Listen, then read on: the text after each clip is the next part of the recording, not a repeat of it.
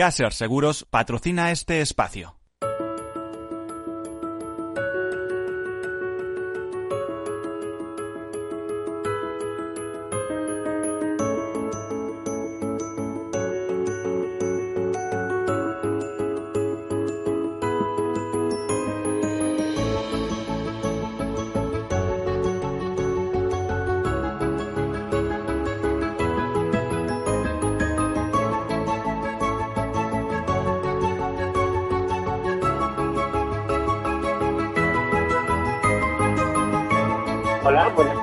Bienvenidos, bienvenidas a este programa, a este programa de tercer sector, tercer sector en el sentido económico, tercer sector de nuestra economía, tercer sector que quiere decir que no es un sector público, que es un sector privado, pero que sus empresas reinvierten los beneficios en la función social para las que fueron creadas.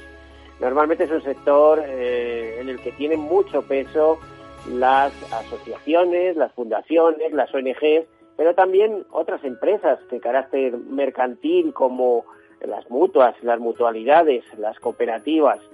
Bueno, pues eh, les decía, eh, empresas, en, el caso del tercer sector social, de estas ONGs, de asociaciones, fundaciones, ONGs, que invierten eh, todos sus ingresos, todos sus beneficios en el fin fundacional para que fueron constituidos, que normalmente con aspectos o con temas relacionados con la acción social, la cooperación internacional, la defensa del medio ambiente y todos aquellos grandes temas de interés. Bueno, decirles también que el tercer sector es un, es un sector pujante, es un sector eh, que supone más o menos el 10% de nuestro PIB, una cifra que a algunos les puede parecer muy alta, pero que siempre justificó eh, diciéndoles que solamente las mutualidades eh, en nuestro país pues gestionan activos por valor de unos 45.000 millones de euros y a eso hay que sumar eh, mutuas y algunas fundaciones que detrás tienen grandes holding empresariales. Recordemos que el Corte Inglés o Mafre o la misma ONCE pues eh, son cabeceras, son eh, fundaciones que, a su vez son cabeceras de grandes eh, grupos empresariales. Sin olvidarnos nunca de la fuerza de las cooperativas en nuestro país, una, una fuerza inmensa. De hecho, en, en, algunas provincias las primeras empresas son cooperativas. Bueno, pues dicho esto, les comento alguna nota de actualidad y enseguida comenzamos con nuestro tema de hoy. Es un tema un poco relacionado, pues, ¿cómo les diría? Con las pantallas y con el futuro de, nuestras vidas ante las pantallas, que hoy en día eh, pues las utilizamos un poco como espejito mágico y, y les preguntamos qué está sucediendo, qué va a pasar, cómo fue el pasado, cómo es el presente y cómo será el futuro. Bueno, les decía, nos metemos en el terreno de, la igualdad y hablábamos de pantallas. Pues fíjense, hoy, hoy una noticia que recoge Europa Social que dice que la reina pide no bajar la guardia ante el ciberacoso o las tecnoadicciones. Bueno, pues ha advertido la reina Leticia que los riesgos de interés menores eh, se multiplican y que hay que hacer compatible el uso responsable, respetuoso y crítico y creativo de la tecnología con el desarrollo de las capacidades digitales para propiciar un progresivo e inclusivo y sostenible bienestar social.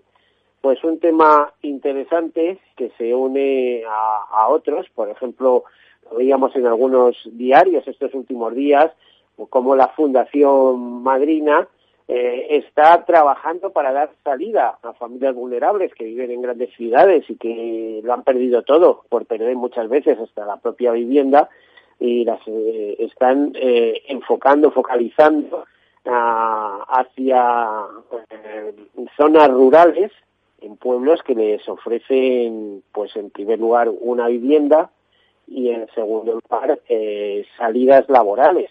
En muchos casos de salidas laborales que consisten o bien en restauración o bien en el cuidado de ancianos o aquellos eh, aquel, tipo de trabajo que hay en los pueblos, pero además si en los alrededores hay una fábrica cercana o algún tipo de producción, pues muchas veces eh, encuentran trabajo de manera rápida. Además, eh, recuerdo que Fundación Madrina explicaba que ni, ni mucho menos en los pueblos regalan la estancia en estas viviendas sociales, sino que simplemente, como llegan en mal estado económico, en mala situación económica, estas familias que además aportan normalmente hijos, lo cual hace que, en el pueblo se puedan mantener eh, las escuelas, pues eh, lo que hacen es dilatar o retrasar dos o tres meses el pago del alquiler, que suele ser alquileres de carácter social y por lo tanto no demasiado lesivos, mientras esa familia se rehace, consigue trabajo y, y puede encauzar su vida. Y no es mala opción, los pueblos sabemos que son muy tranquilos, son sitios ideales para criar a, a, los hijos y es verdad que si por un lado se pierden algunas cosas, por otras ganan muchos, entre ellas en tranquilidad.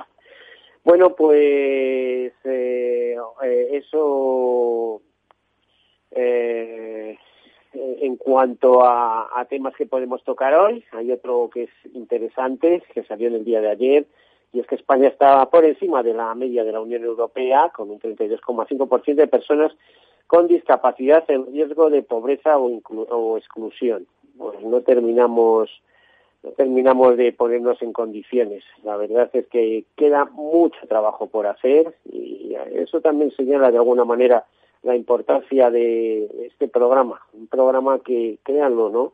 No tiene un carácter eh, vinculante en cuanto a ingresos o carácter comercial, a pesar de que contemos con un patrocinador, sino que es un programa que de alguna manera hemos vinculado a nuestro programa anterior, al del sector asegurador, para que pueda sostenerse en el tiempo y podamos eh, lanzar mensajes eh, sociales en clave en clave de tercer sector interesantes porque creemos que es necesario dar dar voz a, a tantas y tantas iniciativas como hay en el tercer sector y que muchas veces pasan por desconocidas precisamente por no por no alcanzar eh, un medio que les que les ponga voz, que les sirva de altavoz a sus reivindicaciones, a sus cosas. Y en este sentido, pues vamos a entrar en materia con Jorge Flores, que es director y fundación de la Asociación Pantallas Amigas. Eh, Jorge, buenas tardes. Hola, buenas tardes. Bueno, ya eh, más tranquilos, ¿nos podrías empezar explicando qué es Pantallas Amigas, recordando el mensaje que la reina Leticia, bueno, que él mismo recogía Europa Press sobre, eh, sobre la, la, la, reina, eh, la reina Leticia, ¿no? Sí, bueno, Pantallas Amigas nació hace ya más de 15 años, solo con un propósito que es fomentar el uso seguro y saludable de las tecnologías entre la infancia y la adolescencia y más recientemente pues el ejercicio de la ciudadanía digital responsable, ¿no? Participar de forma responsable en, la sociedad a través de Internet. Y, dando con el, con el mensaje de apertura del Safer Internet Day que se ha celebrado, el Día de Internet Segura que, se celebra hoy de, Su Majestad la Reina, pues efectivamente eh, el ciberbullying, que era una de las menciones que hacía, es algo a lo que le dedicamos desde el inicio, ya en 2006, digo 2006, eh, hicimos la primera guía sobre ciberbullying porque sabíamos que era un problema relevante y, por desgracia así ha sido. Y ahora mismo precisamente lo que lo que sacamos ayer, ayer, mismo fue una campaña que hace incidencia junto con Fundación Mafri junto con Twitter en promover un uso no abusivo de móvil y videojuegos se llama móvil y videojuegos disfrutar sin abusar un poco también haciendo mención a esa, a ese mensaje de la reina eh, importante. Igual has estado tú en el acto, en ese acto. No, porque bueno, es, ha sido online. Entonces, yo, tuve la, ocasión de participar el año pasado, sí, en presencial. Pero destacar que hoy, como Día Internacional de Internet Segura, que es un acto organizado por el Instituto Nacional de Ciberseguridad, el INCIBE, y además tiene un lema para este año que es más conectados, más seguros y en ese en ese ámbito tú tienes tus propios mensajes, ¿no, Jorge? Sí, ahí, bueno, yo creo que el, mensaje va alineado con, con, que esto es una tarea de todos y si todos estamos participando de ella, pues podremos conseguir una Internet mejor y por lo tanto más segura y, y divertida y disfrutable para, para, todas las personas, especialmente para las menores de edad. Ahí nosotros en, en la campaña lo que, lo que los cinco lemas hacen referencia a poner énfasis en reflexionar sobre qué consecuencias tiene el abusar de móviles, normalmente eh, se hace con redes sociales, y videojuegos. Entonces, en la medida en que eh, padres y madres, pero también los propios chicos, sepan las consecuencias que puede tener y sean conscientes, pues pondrán de sí mismo algún mecanismo para ponerle remedio. Por, por, por poner un símil, del día a día también, ¿no? Pues ya vamos eh, sabiendo más sobre, sobre dieta, sobre alimentación, lo que es sano, lo que no. Bueno, y uno también dice, sabe elegir sus alimentos, ¿no? Puede comer lo que quiera en cualquier momento, pero los elige y también puede elegir comer mucho, ¿no? Bueno, pues en ese sentido, eh, siguiendo ese símil, lo que estamos llamando la atención es eh, los efectos que también ha hecho una mención la reina no a la obesidad digital a comer demasiado en pantalla no y, en este sentido es lo que lo que donde dijimos esos cinco mensajes que van para las personas adultas pero también para los propios chicos y chicas. Mm, la verdad es que ¿cómo, ¿cómo surge la iniciativa? Aquí es una iniciativa, imagino que tuya, pero también estaría rodeado de otras personas con, con intereses en, en lanzar, en, en promover todo esto de pantallas amigas. ¿Cómo surge? Pues surgió, no sé si decirlo de manera fortuita, porque, a ver, siempre yo siempre he estado dedicado al mundo del ámbito de, la aplicación de, la informática, por lo tanto ahora ya la, multimedia al ámbito educativo. Entonces, en un momento determinado hicimos un, un proyecto donde dejábamos participar a, a los chavales a través de, un chat, ¿no? con la tecnología Flash que existía entonces y tal, y vimos de repente nos asombró que había cosas que no nos gustaban, es decir, comentarios que no esperábamos y una dinámica nociva, ¿no? Estamos hablando de 2004, pues en España todavía la Internet estaba recién penetrando, era pesada, cara, pero sí nos servía para mirar qué estaba ocurriendo en otros lugares donde ya había penetrado con más fuerza, ¿no? En los hogares y demás, Reino Unido, Estados Unidos, eh, bueno, Australia, Canadá, y veíamos que eso que estaba pasando allí ya, por ejemplo, cuestiones como el ciberacoso entre iguales, iba a acabar viniendo aquí. Vimos lo que había hecho en España y la verdad no nos no encajaba con nuestro criterio. Yo por otro lado, también en el ámbito familiar, pues tengo dos, dos hermanos docentes y una hermana enfermera, con lo cual el, el ámbito de la salud y de la educación me pilla, pilla muy de cerca, ¿no? Siempre he vivido en ese ámbito. Entonces, bueno, surgió la, la, bueno, la idea de decir, jo, si esto va a pasar eh, y lo que hay, pues no encaja con lo que creo que hay que hacer, ¿por qué no hacemos algo, no? Y bueno, pues hasta aquí, han pasado 16 años y, bueno, por desgracia esta actividad sigue siendo muy necesaria, pero por fortuna pues vemos que podemos ayudar a muchas familias y en algo que es muy necesario y muy cambiante. a ver, ¿qué hitos destacados o destacarías de estos 16 años? Bueno, en el mundo quiere decir... Tiene que haber algunos momentos que hayan sido mm, especiales. Eh, en, el transcurso de Internet para menores o en nuestra actividad. Quiero decir, eh, en, lo que ha pasado en la sociedad. O... amigas. Eh, si luego quieres también decirnos de Internet para menores, aunque no sé si bueno, pues, pues esa disgregación de menores mayores. Eh, acotar la red es uno de los grandes problemas, ¿no? Bueno, pues sí que recuerdo, pues por ejemplo, eh, el año 2010 fue bastante significativo en varias cosas porque llevamos ya tiempo trabajando, pero era como predicar en el desierto, ¿no? imaginémonos. Eh, pero bueno, fuimos haciendo nuestra labor. Pero por ejemplo, en 2010 hicimos por primera vez un proyecto muy bonito que ideamos, pues yo eh, conduciendo de un lado a otro y dándole vueltas a la cabeza, no me surgió la oportunidad de poner eh, a los propios adolescentes en el centro de la intervención y formar, capacitar a, a los chicos de cuarto de la ESO, de tercero, sobre este tema para que a su vez nos ayudaran a hacer lo propio con chavales más pequeños. Era una estrategia de aprendizaje entre iguales y aprendizaje servicio. Bueno, pues ese ha sido un proyecto que, que mantenemos hasta hoy. Hoy mismo en el acto de, de Safer Internet Day ha intervenido una, una Cybermanager, que así se llama el proyecto, de un centro de Almería, y la verdad es muy muy gratificante y, cierto es que todo el mérito tienen los propios chicos y, los docentes que están alrededor que facilitan el proyecto. ¿eh? Nosotros si acaso pues dinamizarlo y haberlo ideado en su día es muy muy bonito, es un ejercicio de, compromiso por la convivencia, por la ciudadanía digital, por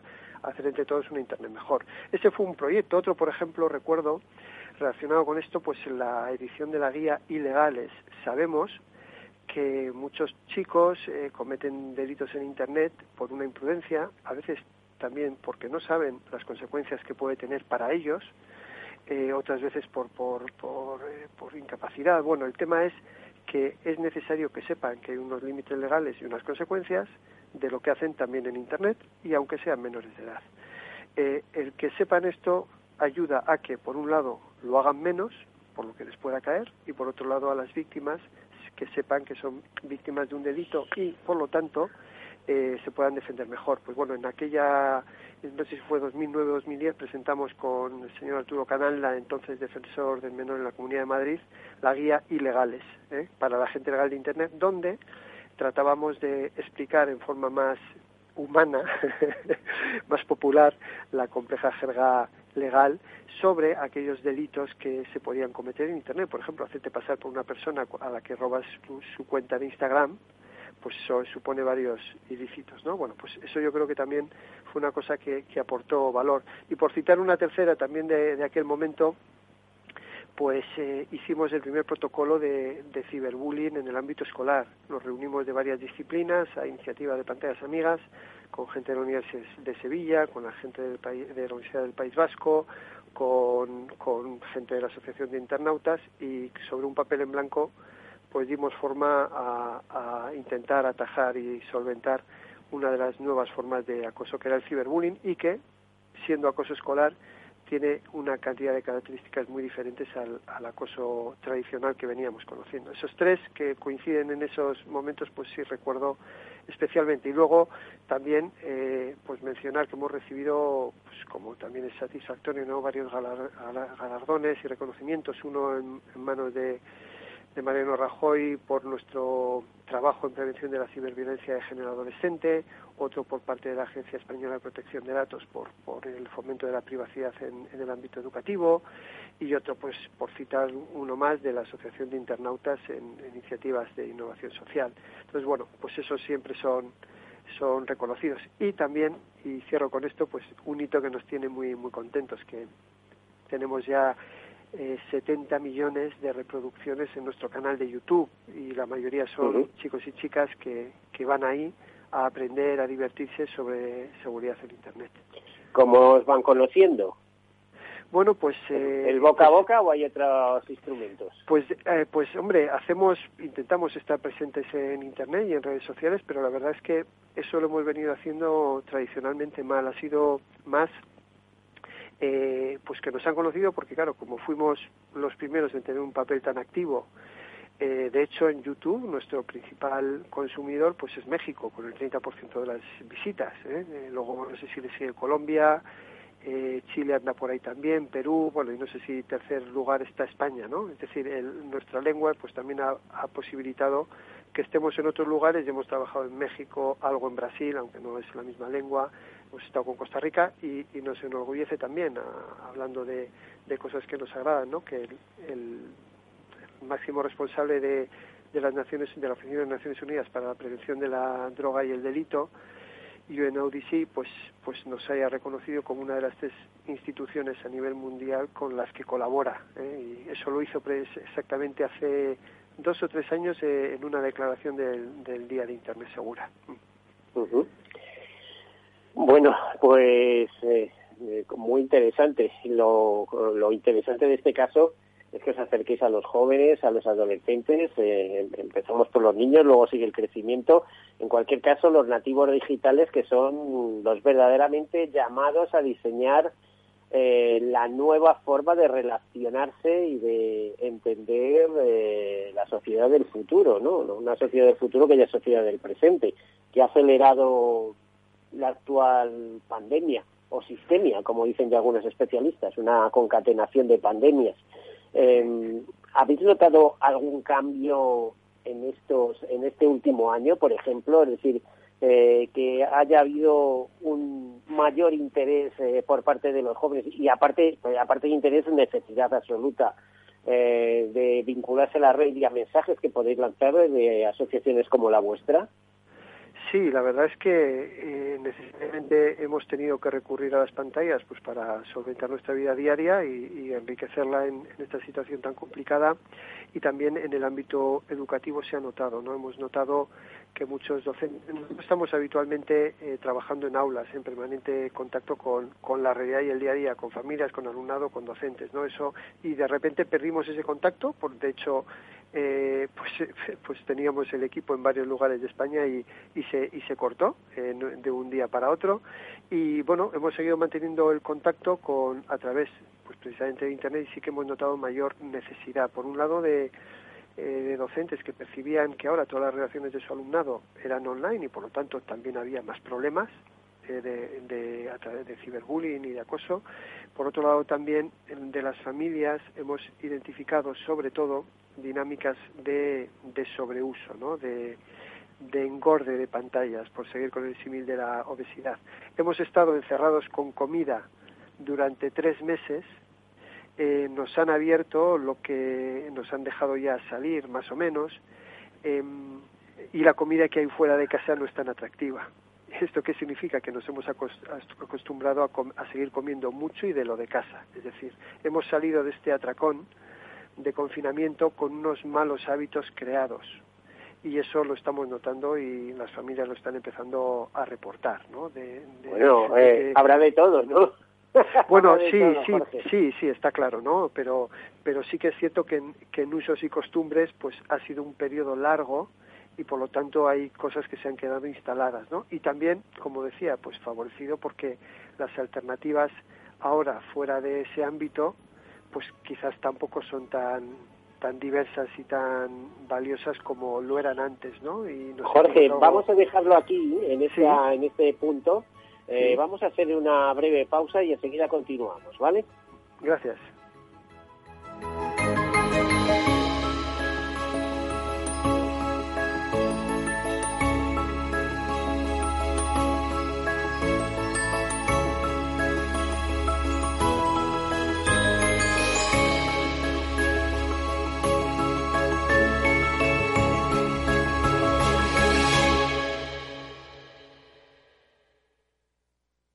Soy José Luis, director de Seguros García Ochoa, y quiero darte mi teléfono personal para asesorarte, hacerte un estudio de todos tus seguros y ayudarte a ahorrar. Toma nota, 679 48 20 40. Repito, 679 48 20 40. Mi compromiso, estar más cerca de ti. José Luis García Ochoa, Premio Empresario del Año Fedeto 2019. Seguros García Ochoa, comprometidos con las personas. Tu radio en Madrid 105.7, Capital Radio. Memorízalo en tu coche. Disfruta de la mejor cocina gallega en Montes de Galicia. Todo un clásico moderno en el barrio de Salamanca. Disfruta de la variada dieta atlántica, de las mejores carnes y pescados tratados con respeto y transparencia y regados con una de las mejores bodegas de la zona. En grupo, en familia o en pareja, Montes de Galicia te ofrece el espacio perfecto en cada ocasión. De la mano de Alejandro Mazón y el equipo de Cuídate Deluxe, llega el chico del chándal a El Balance para ayudarnos a estar en forma y mejorar nuestro bienestar general. Los miércoles a las ocho y media de la tarde en El Balance. Capital Radio.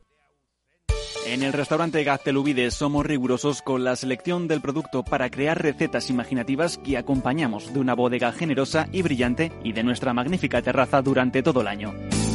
Restaurante Gaztelubide, carretera de La Coruña, kilómetro 12200, La Florida. Teléfono 91 372 8544. Una recomendación del programa gastronómico Mesa y Descanso. Esto te estás perdiendo si no escuchas a Luis Vicente Muñoz en Capital, La Bolsa y la Vida.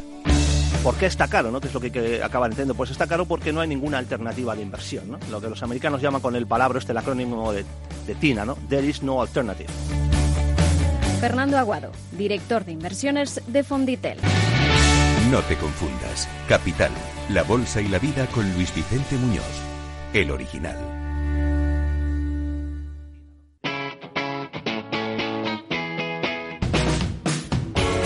Capital Radio. Despierta la economía.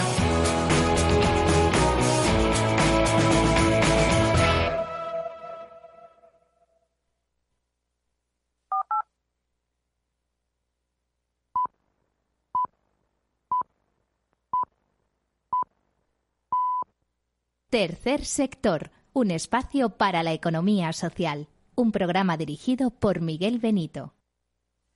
Debes brindar amor para después pedir. Hay que perdonar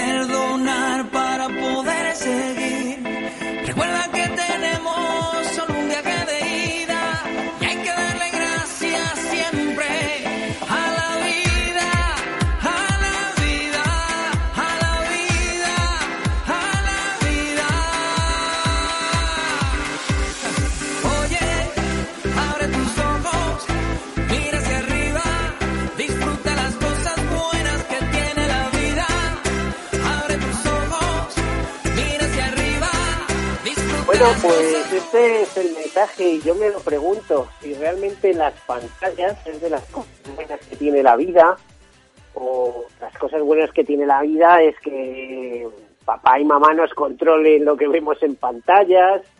En fin, no sé, Jorge Flores, eh, director y fundador de la asociación Pantallas Amigas, la opinión que tiene al respecto. Eh, ¿Tanto nos importan las pantallas? Jorge, ¿qué opinas de esto que acabo de comentar? Bueno, a ver, desde luego nos aportan muchas cosas.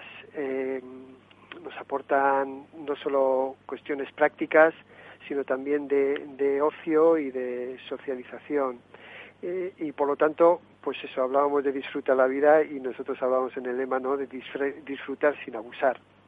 La cuestión es, yo creo, ser consumidores conscientes y a la vez críticos, porque es tanto su atractivo y están preparadas para darnos eh, servicio y también placer, eh, activando nuestros circuitos de recompensa, que tenemos que, que bueno, que, que eh, mirarlo de reojito, ¿no? Como a veces esa, ca- esa caja de bombones que, no nos queremos, que no nos queremos terminar, ¿no? Te gusta, pero dices, bueno, no me conviene tanto, ¿no? Porque tiene otros efectos.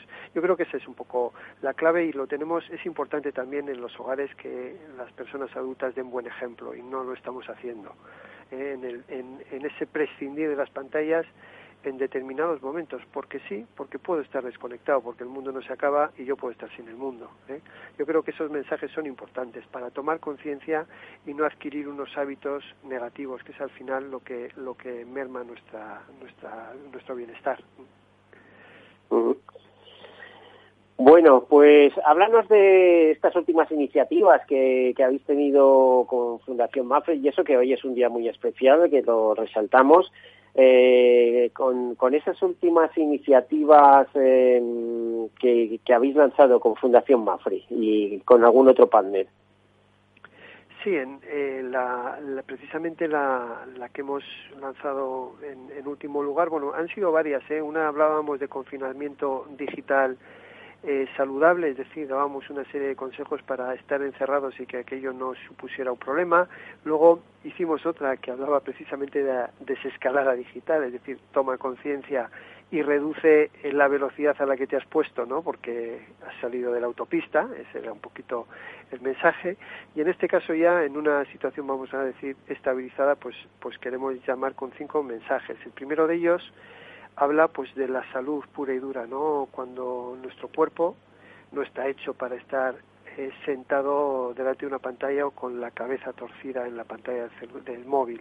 Entonces, cuestiones ergonómicas, visuales, el sedentarismo, la obesidad, bueno, pueden ir asociadas a un abuso de pantallas en muchas ocasiones. El, el segundo mensaje que lanzábamos era el relativo a hay, las renuncias son inevitables, hay que elegir. Si yo paso, cuando he vuelto del cole, tres horas jugando a videojuegos, pues bueno, puede ser más o menos positivo o no, depende de cómo, cuándo y a qué, pero lo que es, ine- es indiscutible es que estoy renunciando a hacer otras cosas, porque esas tres horas las he dedicado a jugar a videojuegos. Luego tenemos que ser conscientes de a lo que renunciamos, no solo de lo que disfrutamos, ¿no? porque el tiempo es, es único. El tercer mensaje ya hacía más, más eh, referencia a lo que es ese uso compulsivo que tienen, por desgracia, ya personas adolescentes, pero también eh, lo vemos en muchas personas adultas. Ese coger el móvil y desbloquearlo sin ni siquiera saber qué esperábamos encontrar en él, ¿no? Yo creo que es algo para, para reflexionar. Esos gestos que hemos incorporado en nuestra vida diaria y que, no, y que de alguna manera ni siquiera somos conscientes. Pues por ahí hacíamos el tercer mensaje que es identificar y gestionar los impulsos es necesario. Em, el cuarto, pues en una línea similar pero tiene un matiz diferente. Y, decíamos que hay un mundo también fuera de la pantalla. ¿Qué significa esto? Que a veces estamos centrados en, esos colorcitos que son tan atractivos y que nos los ponen bien ordenaditos para que llamen nuestra atención, son llamativos, etcétera, eh, y no caemos en cosas que suceden a nuestro alrededor que pueden ser mucho más bonitas y por supuesto más efímeras, ¿no? Y poníamos el ejemplo exagerando un poquito de un arco iris, ¿no? Pero va mucho más allá de eso, no puede ir sencillamente con entablar una conversación con una persona que tienes al lado o sencillamente hacer caso a la que tienes y ya te está hablando, ¿no? Pues bueno, hay un mundo, como decimos, fuera de la pantalla. Y la última eh, de las eh, reflexiones que apuntábamos es respecto al descanso, a la higiene del sueño. Eh, sabemos, hay estudios en la Comunidad de Madrid también específicos que identifican un déficit en las horas de sueño en las edades adolescentes. ¿Esto qué significa? Que no se descansa, luego la salud lo, paga, pero también lo paga el, tu actividad al día siguiente. El rendimiento escolar, la apatía que puedas mostrar para determinadas actividades, eh, esa mala leche que puedes tener en un momento de sueño y la puedes descargar con, con tu madre o tu hermana. Bueno, pues ese tipo de cosas. Descansar es necesario y si no lo pagas, ¿no? Y sabemos que a veces hay partidas de videojuegos eternas y sabemos el fenómeno que este que se llama del vamping, ¿no? Que es estar con el móvil por la noche metido en la habitación iluminándote la cara, ¿no? Bueno, pues eran esos cinco mensajes que van a ir eh, en dos formatos. Uno es en formato viñeta, gráfica, para poder ir en diferentes plataformas, y otro es una pequeña animacioncita de 15, 30 segundos, depende, que esa va a ser igualmente distribuida por otras redes sociales más bueno, más adecuadas al formato de vídeo, ¿no? Y además del mensaje principal que incluye la viñeta, pues explica pues una, con una breve animación un poquito más de qué queremos decir con esa pequeña con esa pequeña frase. Esa sería la, campaña en su totalidad. Bueno, eh, ¿y alguna, en alguna otra cosa que estéis pensando que hayáis detectado como necesidad? Pues sí, a ver, eh, eh, el sobreuso es uno de los focos. Otro de los focos que tenemos necesariamente seguir abundando en el, en el tema de, de la desinformación y el pensamiento crítico. No se puede participar en la sociedad eh, bueno, de, de, manera desinformada, no hay que, hay que participar, pero de forma responsable, y eso significa contrastar los datos, eso es una permanente, aparte del sobreuso, como decimos, y el tema de la pornografía nos preocupa, porque eh, creo que nos está mirando para, para otro lado y, y, está teniendo consecuencias pues negativas para la salud sexual de, y afectiva también de, de los chicos y, y, de las chicas, por desgracia, ¿no? Y estamos viendo conductas demasiado violentas y que se está haciendo yo creo que demasiado poco para, para contrarrestar. Es algo a lo que le tenemos que prestar mucha atención. Por supuesto, en definitiva que el mundo real nos lo llevamos a la red, como aquel que dice, ¿no? En estos nuevos nativos digitales que, que es el instrumento que, que utilizan. Todo el mundo tiene un móvil a mano, tiene un ordenador portátil, todo el mundo que puede, claro, se entiende, pero a partir de determinadas edades es como más, más claro, ¿no? Que es así. Sí, al final todo nuestra vida también se desarrolla en ese otro, espacio que es el digital, ¿no? Que es diferente, tiene, tiene igual más posibilidades en unos sentidos y en otros. Puede haber más mentiras que en el otro lugar, pero al final es vida. O sea, si, si me pongo un ejemplo, si te deja tu novia por internet, pues te ha dejado. O sea, no es, eso no es una mentira ni es virtual. Te acaba de plantar, ¿no? pero exactamente qué es eso de tu novia por internet. O sea, es que es curiosísimo. es que las relaciones las hemos llevado ya al plano virtual y muchas veces eh, bueno, eh, luego en, el plano real no sé qué puede haber, no, no sé si... Sí, sí, estoy, eh, totalmente de acuerdo. Precisamente por eso, eh, si eso se da, que no es lo, lo deseable, ¿no? Porque hay otras formas y otros códigos, precisamente cuando llamamos la atención a, o cuando hablamos antes de, de generar un consumo eh, eh, consciente y crítico, es también eso, no es solo la cantidad, sino cómo, ¿no? Y el cuándo es, yo creo que tenemos que replantear la inercia que estamos teniendo actualmente con respecto al uso de las pantallas, sobre todo en el ámbito de, relaciones personales. ¿eh? Por lo menos no dejar seguir la corriente y, tomar decisiones conscientes, como digo, y críticas y, e informadas. ¿eh?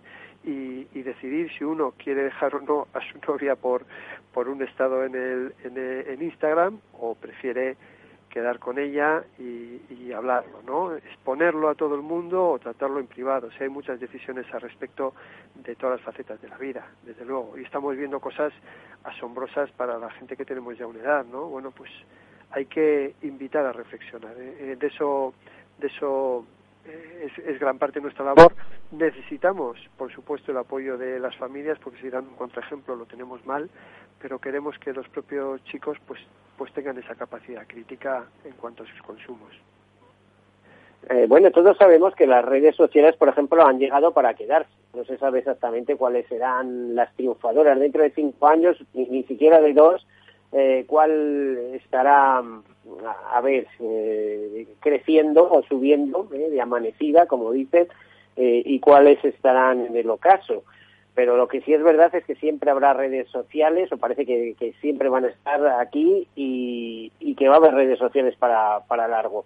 Y a, a, junto a ellas, pues toda una juventud creciendo, los nuevos eh, nacidos, los nativos digitales, como se llaman, eh, frente a los nómadas digitales, los que ya tenemos cierta edad, como te dices, y nos hemos tenido que adaptar, y, y probablemente a más años más penosa esa adaptación, eh, pero lo que eh, queda de, de, todo esto es, eh, decir, es, es, es bueno, es interesante esta exposición mediática, eh, a veces exagerada en, en esas redes sociales sobre lo que es verdad y muchas veces hasta lo que es mentira. O sea, lo importante es estar eh, dando contenidos continuamente. Esto recuerda un poco a la prensa, que si la prensa se basa en premisas, por ejemplo, como la actualidad, interés y comunicabilidad, eh, eso sería lo que definiría o características de una noticia. En el caso, lo, hemos llevado a las redes y es poco más o menos lo mismo. ¿sabes? Es decir, todo el mundo tiene que estar dando una noticia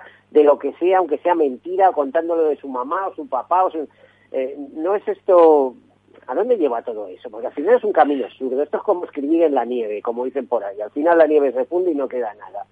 Eh, sí, a, a, ver, ¿qué opinas de todo esto, Jorge? Efectivamente, yo creo que, que a eso se está llegando eh, y al final eso significa, bueno, ¿por qué? Porque interesa, como bien decía, ¿no? Eh, eh comunicar antes eh, independientemente que no sea mejor, ¿no? O sea, ser el primero para tener más eh, viralidad, no se contrasta nada, porque a veces tampoco hay medios, pero bueno, lo que importa es la inmediatez, la relevancia, y, y claro, eso está llevando a, una, a unos contenidos, en muchos casos, sin calidad. A ver, las propias plataformas eh, pues bueno, yo sí conozco el trabajo de Twitter, somos miembros del, del Trust and Safety Council, es decir, trabajamos internamente con ellos para, para aportar soluciones en, en, en, el tema de la desinformación a veces o a veces en el tema del acoso, ¿no? Bueno, pues ellos, las propias plataformas, igualmente Facebook o Instagram, no tienen interés en que eso sea así, porque entonces sus patios de recreo, por decirlo de alguna manera, se van a convertir en cosas poco atractivos. Como a usted no, no le gusta estar ahí, pues a mí tampoco. Si solo voy a leer bobadas, enganchos de información para que le dé clic, cosas que hay que desmentir, tengo que andar verificando las mentiras en vez de las verdades, porque son al revés.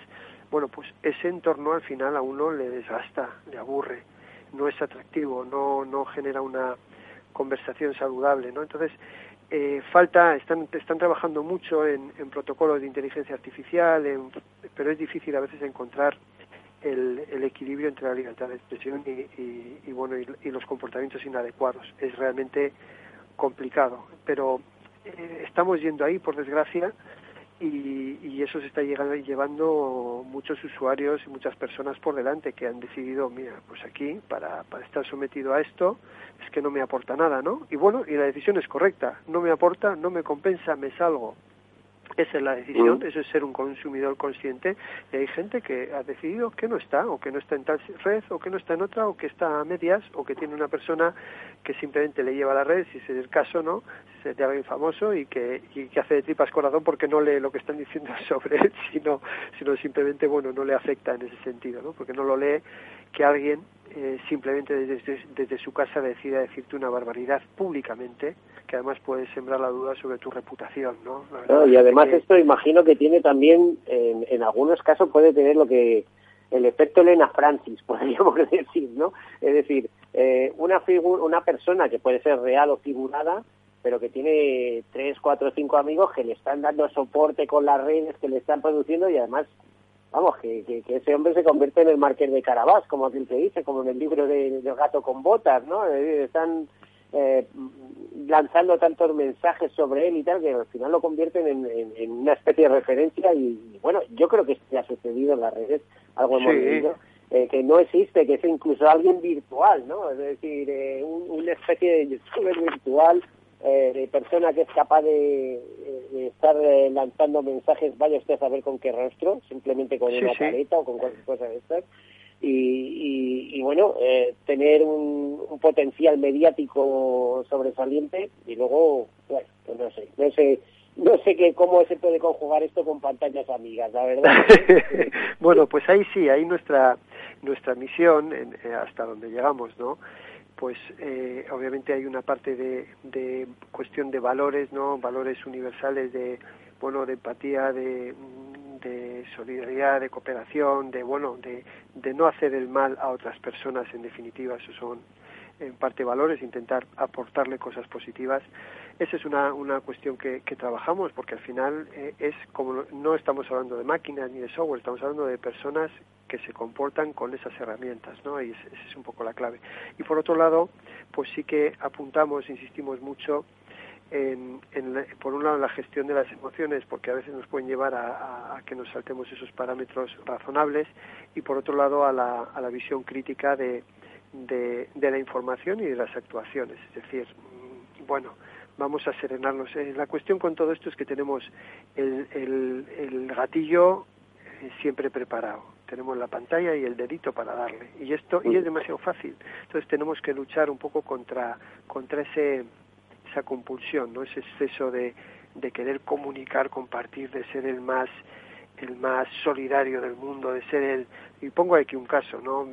cosas que, que, que, la verdad que te, te, bueno, te hacen pensar. Eh, hubo un caso y está por ahí en los periódicos que de, un adiestrador de delfines que en algún momento alguien le debió tomar una imagen donde supuestamente maltrataba a los animales durante el entrenamiento. Eh, bueno, esto se viralizó, el hombre no llegaba ni a 30 años, pues imagínate cómo le pusieron, todos los lados además, ni, ni lee ni contrasta, ¿no? Además si hay un vídeo que puede ser o no trucado, o puede ser parcialmente, eh, bueno, grabado, lo que fuera, ¿no? Bueno, es igual, ni lo lees ni lo ves, tú ya te solidarizas con esta historia y le dices barbaridades a ese, a ese hombre que ha maltratado a los delfines. Bueno, pues este hombre eh, se fue a Estados Unidos, pero claro, con eso no te quitas del mundo, porque tu mundo digital te va a seguir ahí. Bueno, pues siguió en Estados Unidos y se acabó suicidando. Sencillamente porque alguien había encendido una mecha sobre algo que, bueno, no sé, ni, ni no voy a decir, ni me importa si era cierto o no. En todo caso, ese nivel de hostigamiento se merecía una persona ya adulta que, que no supo más que salir de eso quitándose la vida. Bueno, yo creo que estas cosas tenemos que reflexionar todos porque ese no puede ser el contexto en el que nos movamos. Probablemente la terapia para este hombre es cambiar de vida, perderse en Papúa Nueva Guinea y dedicarse a, a otras cosas. Sí, pero yo me imagino que el hombre, pues, eh, a ver, eh, no, no sé, no, no he, no, he, investigado el caso, pero entiendo que un adiestrador de delfines pues tiene que ser su pasión. Uno no se hace adiestrador de fines por, por, por, un curso a distancia, quiero decir. Seguramente igual podía haber encontrado otra cosa, pero lo que hizo fue quitarse de en medio y se fue, pues eso, a Estados Unidos, a seguir trabajando más o menos de lo mismo, pero allí le persiguió. Y, y es puesto este caso de, de linchamiento digital, pero es que eso llevado a, a la adolescencia, pues podemos identificar muchos casos muchos casos con el claro, claro, y de personas que se han quitado la vida. Porque yo puedo poner un ejemplo aquí desde la Sierra Oeste donde te hablo de, por ejemplo, en, este pueblo en el que estoy, que hay una tradición y es que el día de Nochevieja eh, salen los cazadores, a, buscar conejos que luego se comparten una comida entre, todos los vecinos del pueblo que quieren y además se va por leña para hacer una gran hoguera. No ha sido España porque está todo suspendido como en todas partes eh, en estas últimas navidades, pero si mal no recuerdo, en las navidades del año pasado se dijo que iban a, bueno, a, a, traer los conejos y que los iban a matar hasta con palos, ¿no? Y alguien cogió el literal de las palabras y dice, es que después están extinguiendo los conejos y los matan con palos era sinceramente eh, bueno hasta los, los, los partidos animalistas se pusieron en eso. Yo yo parto de la base que soy muy ecologista y pertenezco a varias organizaciones ecologistas pero es que no había por donde coger eh, el tema de, del furor de estos animalistas por así decirlo. O sea eh, qué sentido tiene quién ha, quién, quién ha salido del campo y es capaz de matar conejos a palos. ¿Quién es capaz? O sea, conejos en condiciones, claro. O sea, por Dios, si, si no los matan ni con piedras, ni, a la carrera, y muchas veces sin escopeta. O sea, ¿cómo es posible? Es imposible. O sea, es decir, y tomarse eso en serio y tal y tal, claro, inmediatamente tuvo que salir el alcalde con un desmentido porque se montó una polvoreda que era desde todo punto absurda. Este es el peligro de las redes, de la viralización, de eh, de condenar, de, señalar, de destacar, eh, que además, ojo, que hay muchas cosas de estas, pues duran, eh, no sé, lo que dura una gota de lluvia, ¿no? Es decir, cae y a, y a la siguiente, ¿no? Hasta la siguiente, o sea, es decir, muchas veces mm, a ver, estamos haciendo un mundo un poco absurdo. dice, es que va muy rápido, muy trepidante, sí, pero también está basado un, poco en el absurdo, ¿no? O sea, tenemos que, como tú decías, las personas eh, y, y, especialmente en el campo de la educación, donde tú tienes familiares y yo también los tengo, eh, bueno, pues intentar crear eh, personas concienciadas y sobre todo con capacidad de, crítica, que sean capaces de pensar por sí mismos, ¿no? sí, no siempre es fácil. Ahí me lleva un poco a otra cosa que, que no ha salido, pero que destacamos mucho, ¿no? A ver, en Internet hacer daño, con todas las ventajas que tiene, pero hacer daño es muy fácil. Además se puede hacer un daño muy grande de forma muy fácil, inmediata, cualquiera lo puede hacer y además en muchas ocasiones, en demasiadas, te puede salir hasta gratis. Eso es así, por las características de la red.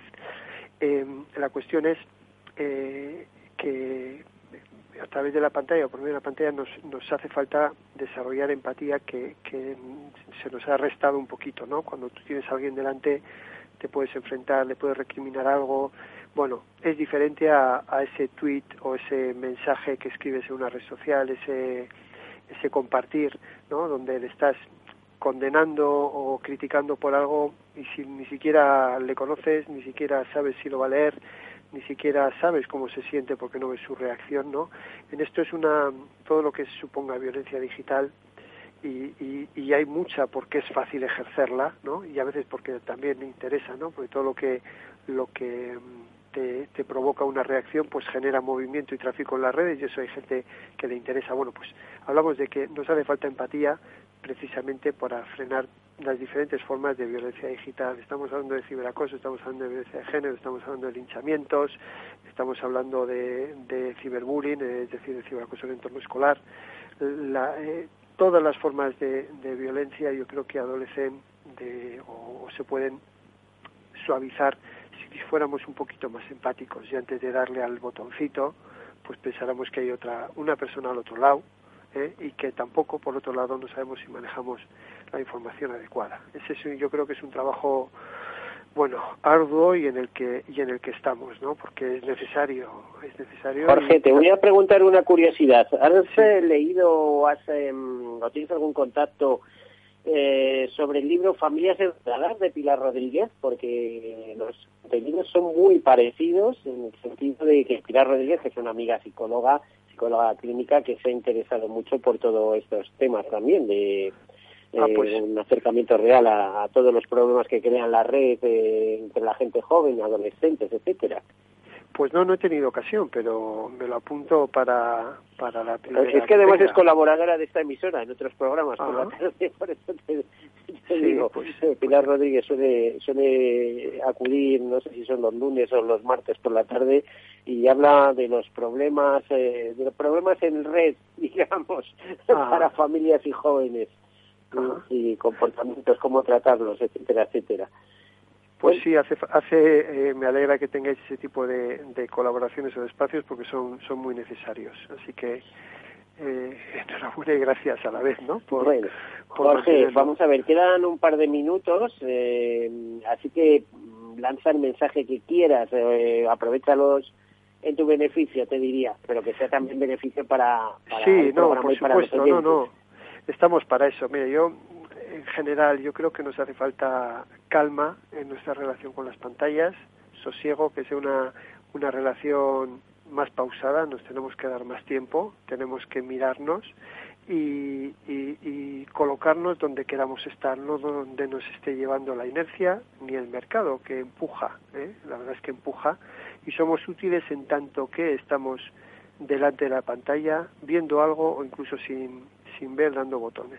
Entonces, esto es importante como para el futuro, para las personas adultas, pero sobre todo es importante que hagamos un esfuerzo por dar un ejemplo positivo a nuestros hijos en cada momento, porque es la ocasión que tenemos de educarles en este sentido, ¿no? A la hora de compartir o no compartir, de tener o no tener el móvil delante. Y algo que digo muy sencillo, eh, si te están hablando, deja el WhatsApp y mírale. Y ya sabemos que puedes hacer las dos cosas, pero el mensaje que le envías a tu hijo eh, cuando estás te creando el móvil y él te está hablando es que, bueno, primero puedes hacer las dos cosas a la vez, sí, pero para ti parece más importante el móvil que él. Y luego dices, hijo, háblame cuando te, mírame la cara cuando te hable, ¿no? que puede ser una cosa que te interese para ver su expresión o su interés. Bueno, pues resulta que con el móvil en las familias no estamos dando el mensaje y es una ocasión que estamos desperdiciando. Ahora que además manejamos las mismas herramientas que ellos. Quizás Facebook, aunque ellos menos, igual hasta tenemos Instagram, depende, y usamos el mismo WhatsApp. Por lo tanto, tenemos esa ocasión que tenemos que aprovechar.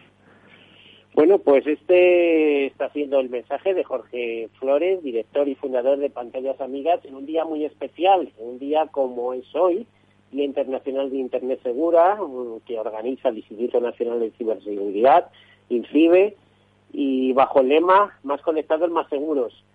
¿Es verdad que más conectados estamos más seguros? Eh, si estamos conectados de verdad y entre y entre nosotros. Esa es una conexión mucho más que va más allá de, de, lo digital, no es una conexión más de, de valores y, de, y entre personas. Más vale que sea así, porque yo como periodista de seguros no dejo de pensar en los ciberriesgos, el gran mercado que están constituyendo esto para el mundo asegurador y el mundo que viene. Bueno, todo lo que tenemos. Pues eh, hasta aquí eh, Jorge Flores, director y fundador de Puntallas Amigas. Eh, muchísimas gracias por estar aquí con nosotros. A usted, ha sido un placer, encantado. Buen día. Bueno, pues a todos ustedes desearles una feliz semana y el martes vendremos con otro tema. Hasta luego, feliz semana. No se mojen, que llueve. Hasta luego. Caser Seguros ha patrocinado este espacio. Escuchas Capital Radio, Madrid 105.7, la radio de los líderes.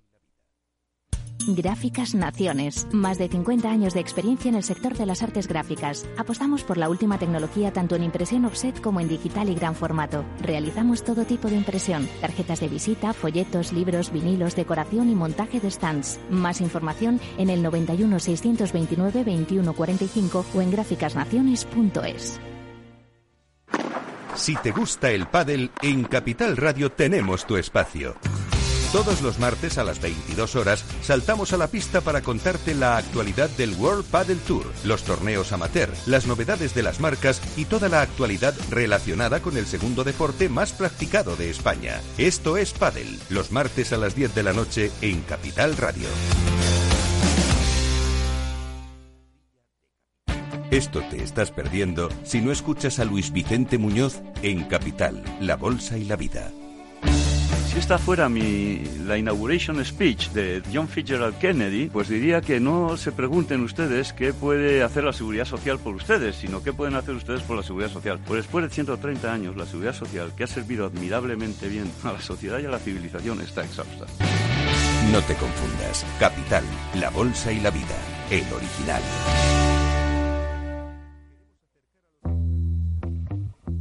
en forma de U, como una V, W, una L, signo de Nike. Sopa de letras. ¿Cómo será la recuperación tras la pandemia? ¿Qué escenario dibujan los principales expertos de la economía española? La evolución global de la curva de la propagación de la pandemia es preocupante. Es preocupante. Los posibles escenarios económicos en Capital Radio.